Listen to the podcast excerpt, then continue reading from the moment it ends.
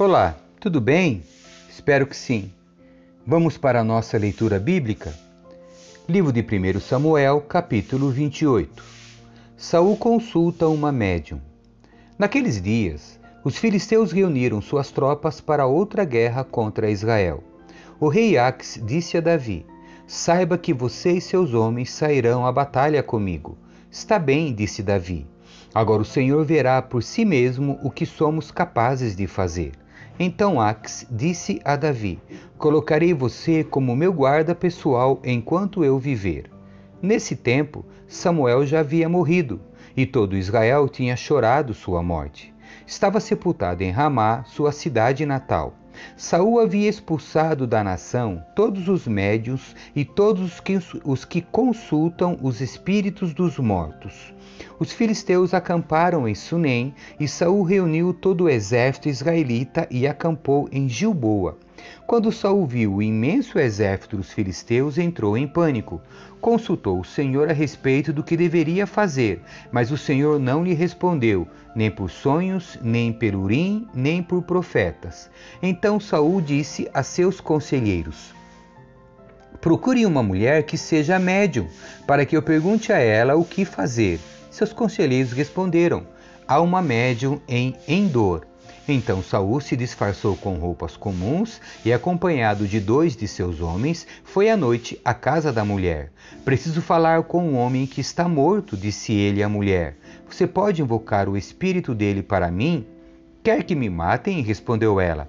Você sabe que Saul expulsou todos os médiums e todos que consultam os espíritos dos mortos, porque prepara uma armadilha contra a minha vida?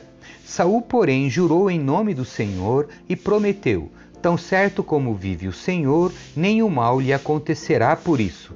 Por fim, a mulher disse: De quem é o espírito que devo invocar? De Samuel, respondeu Saul. Quando a mulher viu Samuel, gritou: Você me enganou, você é Saul. Não tenha medo, disse o rei. O que você vê? Vejo um Deus subindo da terra, disse a mulher. Qual é a aparência dele? perguntou Saul.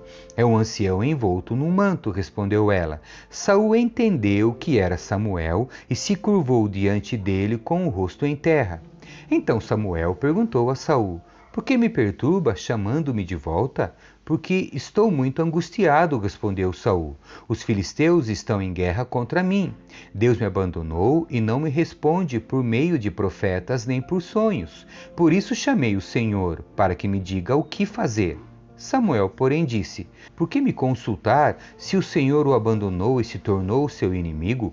O Senhor fez exatamente conforme tinha dito por meu intermédio. Rasgou de suas mãos o reino e o entregou a outro, Davi. O Senhor lhe fez isso hoje porque você se recusou a executar a ira ardente dele contra os Amalequitas.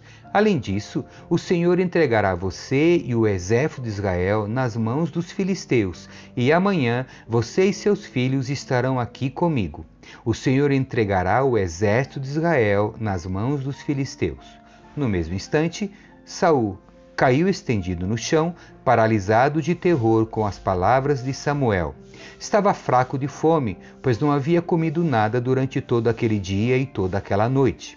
Quando a mulher viu quanto ele estava perturbado, disse: Meu senhor, obedeci sua ordem e arrisquei minha vida. Agora, faça o que digo e deixe que eu lhe dê alguma coisa para comer, a fim de que recupere as forças para a viagem de volta. Mas Saul se recusou a comer. Seus servos também insistiram para que ele se alimentasse, até que por fim ele concordou. Então ele se levantou do chão e foi sentar-se na cama. A mulher estava engordando um bezerro, de modo que saiu depressa e o matou. Pegou um punhado de farinha, preparou a massa e assou um pão sem fermento trouxe a refeição para Saul e seus conselheiros, e eles comeram, depois saíram naquela mesma noite. Capítulo 29 Os filisteus rejeitam Davi. As tropas dos filisteus estavam reunidas em Afeca e os israelitas acamparam junto à fonte de Jezreel. Enquanto os governantes filisteus iam à frente de suas tropas de centenas e de milhares, Davi e seus homens marchavam na retaguarda com o rei Ax. Então os comandantes filisteus perguntaram: O que estes hebreus fazem aqui? Aques respondeu: Este é Davi, servo do rei Saul de Israel. Já faz tempo que está comigo, e desde o dia em que chegou até hoje não encontrei nele nenhuma falta. Mas os comandantes filisteus se iraram. Mande-o de volta para a cidade que o Senhor deu para ele, exigiram. Não pode ir à guerra conosco. E se ele se voltar contra nós na batalha e se tornar nosso adversário, existe maneira melhor de ele se reconciliar com seu Senhor do que entregando-lhe nossa cabeça? Não é este o mesmo Davi a respeito de quem as mulheres de Israel cantavam em suas danças: Saul matou milhares e Davi dezenas de milhares? Então Ax chamou Davi e lhe disse: Tão certo como vive o Senhor, você foi um aliado fiel. A meu ver, deveria acompanhar-me na batalha, pois desde o dia em que chegou até hoje nunca encontrei nenhuma falha em você. Mas os outros governantes filisteus não o aprovam. Por favor, não os desagrade, volte para casa em paz. O que fiz para merecer esse tratamento? perguntou Davi. O que o Senhor viu de errado em mim desde que comecei a servi-lo? Por que não posso lutar contra os inimigos do meu senhor, o rei? Ax, porém, insistiu: Para mim você é tão leal quanto um anjo de Deus, mas os comandantes filisteus não querem que você os acompanhe na batalha. Agora, levante-se bem cedo e vá embora com seus homens assim que o dia clarear. Então Davi e seus soldados voltaram bem cedo para a terra dos filisteus, enquanto o exército filisteu prosseguiu para Jezreel. Capítulo 30 Davi extermina os Amalequitas.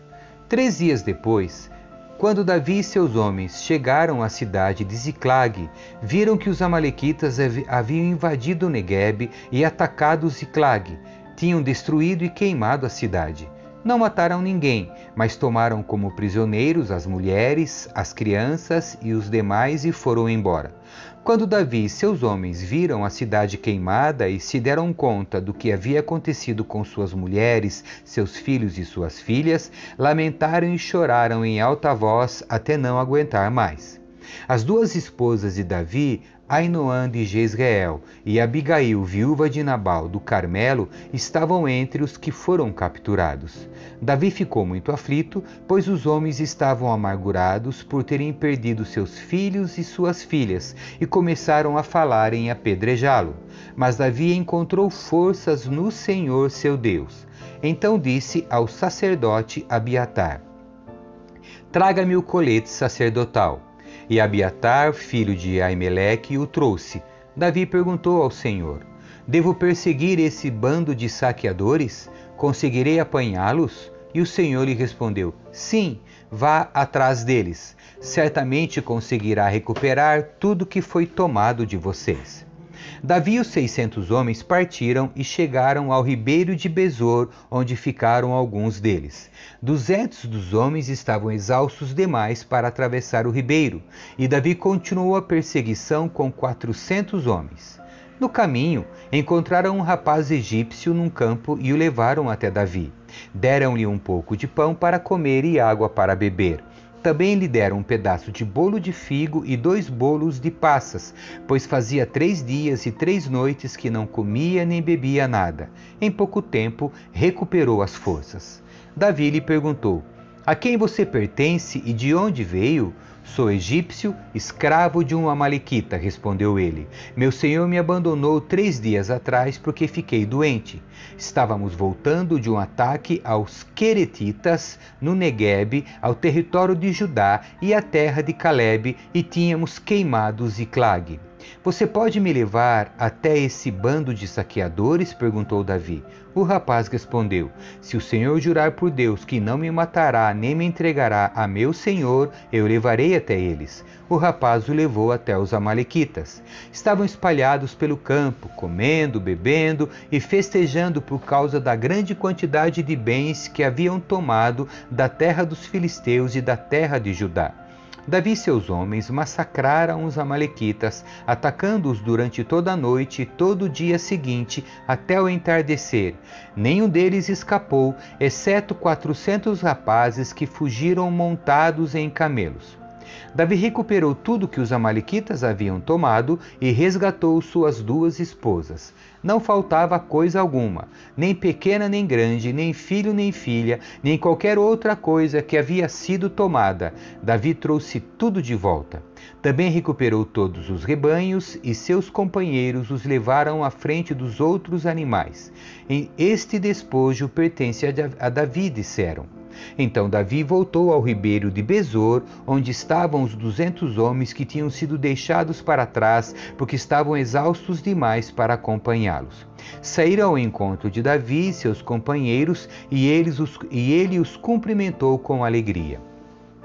Contudo, entre os que tinham acompanhado Davi, havia alguns homens perversos que disseram: como eles não foram conosco, não devem receber nada dos despojos que recuperamos. Devolvam as esposas e os filhos deles e mandem todos embora.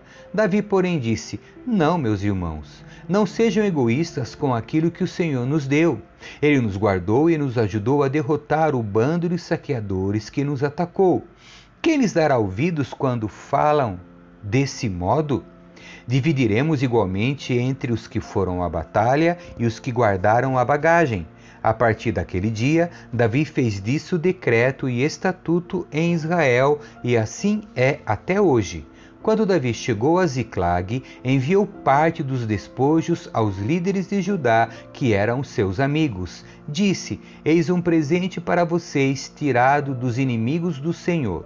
Os presentes foram enviados aos povos segui das seguintes cidades: Betel, Ramote do Negueb, Jatir, Aroer, Simote Estemoa, Racal, as cidades dos Jerameelitas e as cidades dos Quenitas, Hormá, Borazã, Atasse, Hebron e todos os outros lugares por onde Davi e seus homens haviam passado.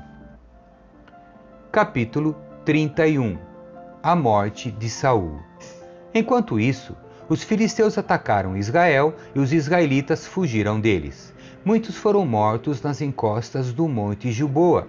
Os filisteus cercaram Saul e seus filhos e mataram três deles, Jonatas, Abinadab e Malquizua.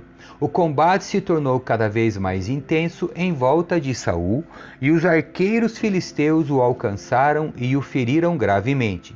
Saul disse a seu escudeiro: Pegue sua espada e mate-me antes que esses filisteus incircuncisos venham, me torturem e zombem de mim. Mas o escudeiro teve medo e não quis matá-lo. Então Saul pegou sua própria espada e se lançou sobre ela. Quando viu que Saul estava morto, o escudeiro se lançou sobre sua espada e morreu ao lado do rei. Foi assim que Saul e seus três filhos, seu escudeiro e seus soldados morreram juntos naquele mesmo dia. Quando os israelitas do outro lado do vale de Jezreel e além do Jordão souberam que o exército israelita havia fugido e que Saul e seus filhos estavam mortos, abandonaram suas cidades e fugiram. Então os filisteus vieram e ocuparam essas cidades. No dia seguinte, quando os filisteus foram saquear os mortos, encontraram os corpos de Saul e seus três filhos no monte Gilboa. Cortaram a cabeça de Saul e removeram sua armadura. Então anunciaram o ocorrido no templo de seus ídolos e ao povo de toda a terra da Filístia. Colocaram a armadura de Saul no templo de Astarote e penduraram o corpo no muro da cidade de Bet-Sean. Quando os habitantes de Jabes de Leade souberam que os filisteus haviam feito a Saul, todos os seus guerreiros mais valentes viajaram a noite toda para Bet-Sean e baixaram do muro os corpos de Saul e seus filhos. Levaram os corpos para Jabes, onde os queimaram. Depois enterraram os ossos debaixo de uma tamargueira em Jabes e jejuaram durante sete dias. Amém. Que Deus abençoe você. E assim encerramos a leitura do livro de 1 Samuel. Tchau.